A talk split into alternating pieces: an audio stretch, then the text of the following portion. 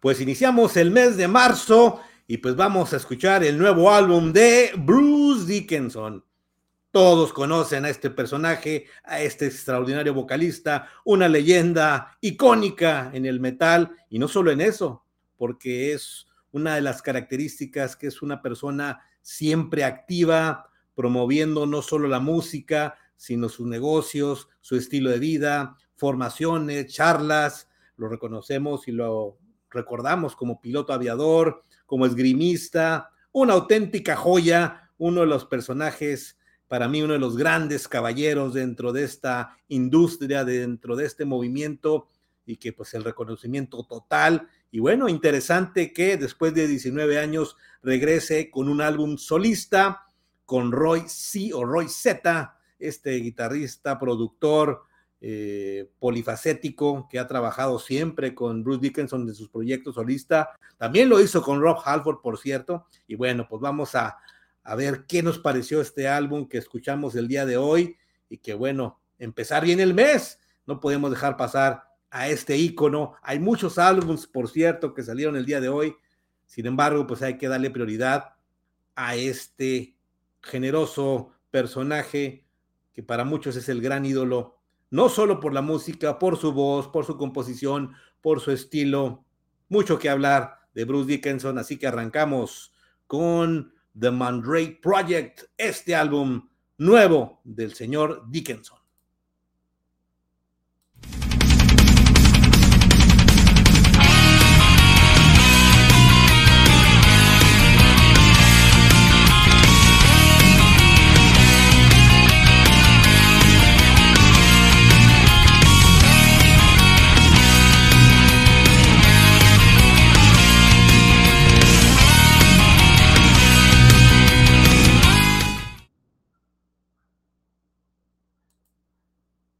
Estamos en Rewinder. Antes de iniciar, los invitamos a que nos sigan a través de nuestras plataformas en Facebook, darle like, seguirnos, compartir YouTube, activar la campanita, suscribirse y en los diferentes podcasts, principalmente en Spotify, en estos video podcasts, como se le llaman, hablando de opiniones de lo que nos parecen álbumes nuevos, álbumes clásicos, álbumes infravalorados entre otros, pero ahorita pues tenemos una gama de opciones interesantes de que hay que ir hablando de álbum nuevo, no solo este 24, algunos que se nos quedaron el año pasado, pero bueno, nos vamos de, de poco a poco y hoy sí escuchamos temprano este álbum del señor Bruce Dickinson, porque bueno, pues siempre va a ser interesante escuchar esta voz, este personaje, eh, todo lo realizado, obviamente, pues podríamos hablar a profundidad de él, de Iron Maiden, pero bueno, concentrándonos en su trabajo, en su labor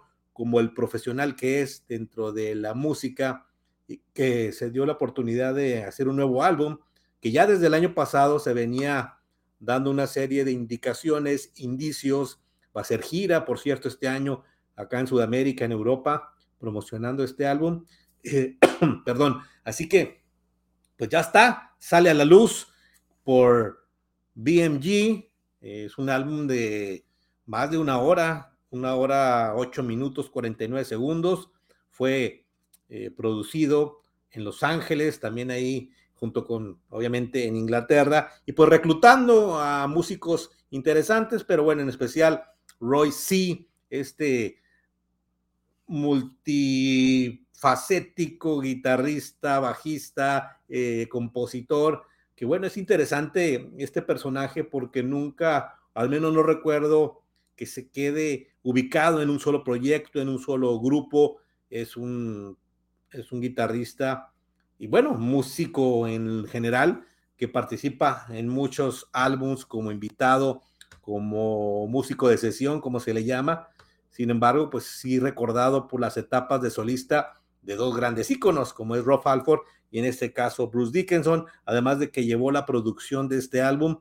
Pues bueno, interesante, siempre llama la atención que hay aparte del estilo del heavy metal ya que todos conocemos de Iron Maiden en la etapa clásica que se mantiene vigente con Bruce Dickinson y que tuvo muy buenos álbums, yo recuerdo en los noventas, después de esa etapa que decidió salirse un tiempo de Iron Maiden, aprovechando para hacer su propia música, a su estilo, a su momento, a su situación. Y ahora sin esa necesidad, ya personas obviamente eh, muy avanzadas en lo, el conocer cómo se debe manejar estas situaciones que a pesar de estar dentro de la formación principal de Maiden en este caso, pues pueden tener el espacio adecuado para componer, producir eh, su música, en este caso su álbum, hacer giras.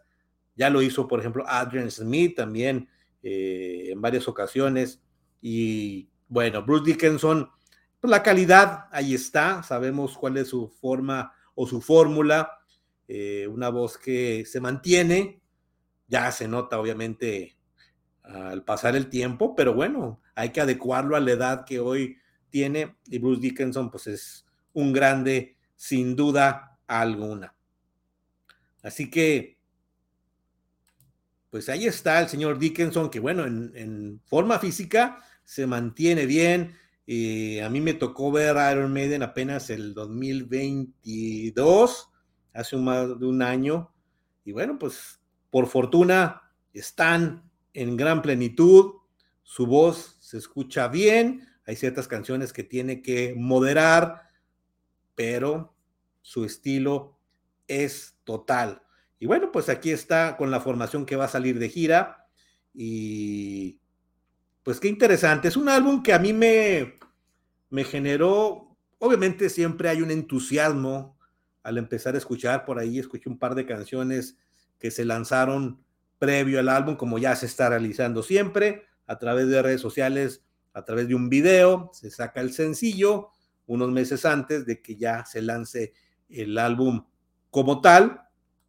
Y pues obviamente no estaba esperando nada al estilo Maiden. Eso es también lo interesante saber por dónde se van a ir, qué quieren dar a conocer o cómo se quieren ellos colocar explorando otras situaciones. Y aquí encuentro un álbum que obviamente manteniendo su hard rock heavy metal, pues hay tintes de stoner, de doom, de música mm, con mucha composición melódica, acompañado de una instrumentación muy interesante. En ese sentido, pues se nota un álbum producido adecuado. La voz bien, sin forzarse. Creo que también en ese disco pues se le da esa eh, facilidad de que Bruce, pues sin hacer un alargue de su voz, de un agudo que a lo mejor hoy se le puede complicar, o un esfuerzo mayor, sobre todo si después se, canta en vivo. Entonces, en ese sentido, creo que bien seleccionado los temas para que eh, la voz de este señor se mantenga y que por cierto aquí en México estarán en Guadalajara el 18 de abril y el 20 de abril en el Pepsi Center en Ciudad de México. Para todos los seguidores de Bruce Dickinson como tal, seguramente serán llenos totales. Lo mismo en Brasil. Así que Bruce Dickinson con este The Mandrake Project son 10 canciones. Es un álbum largo para hacer un un álbum proyecto, un álbum alterno o continuar su legado en cuanto a solista. Y creo que empieza bien el álbum.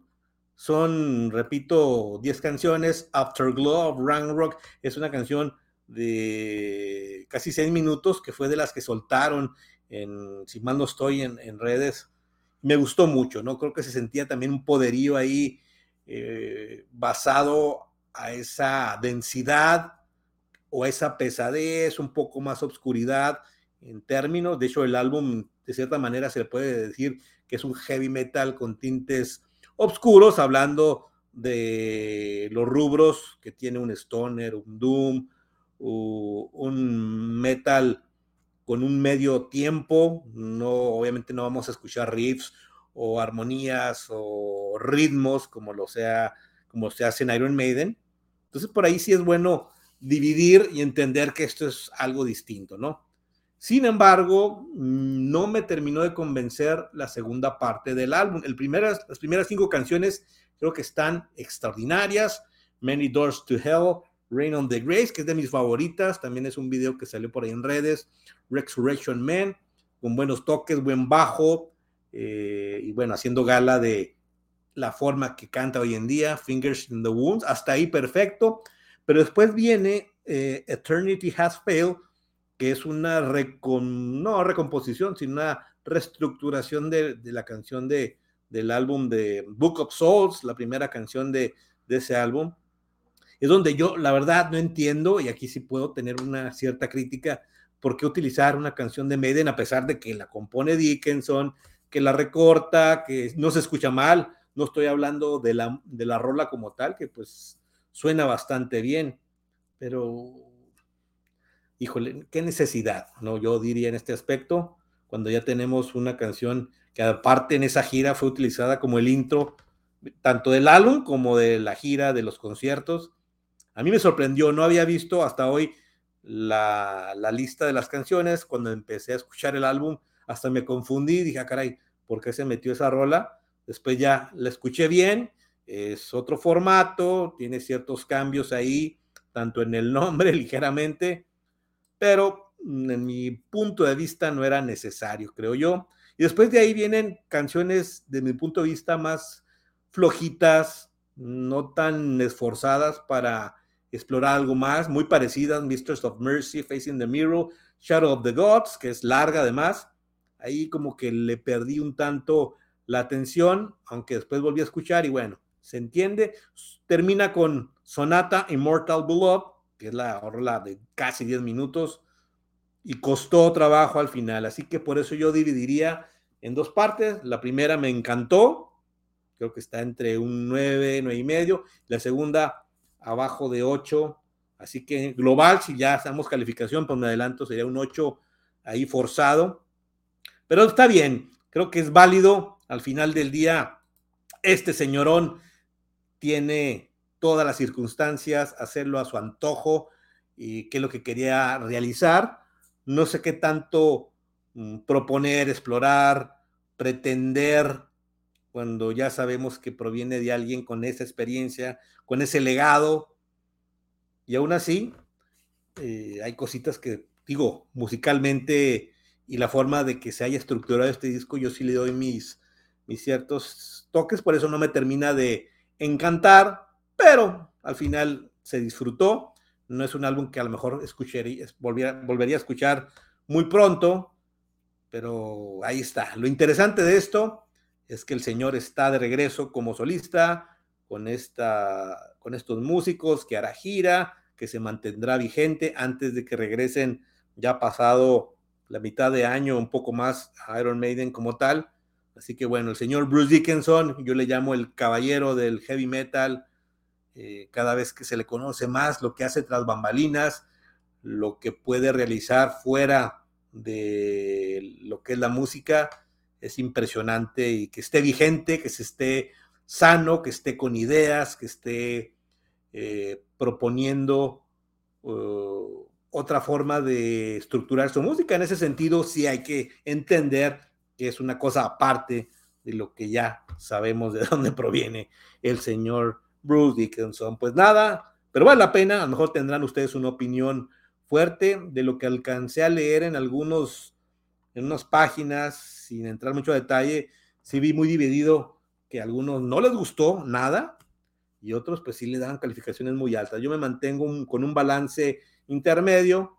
No es malo el álbum, tiene buenas rolas, pero que creo que se pierde un poco en la segunda parte del mismo. Pero ahí está. Entonces aquí en Rewinder que quede ya este punto de vista con Bruce Dickinson, The Mandrake Project. Larga vida, Bruce Dickinson y que siga adelante en estos proyectos y obviamente con Iron Maiden. Saludos amigos, nos vemos a la próxima.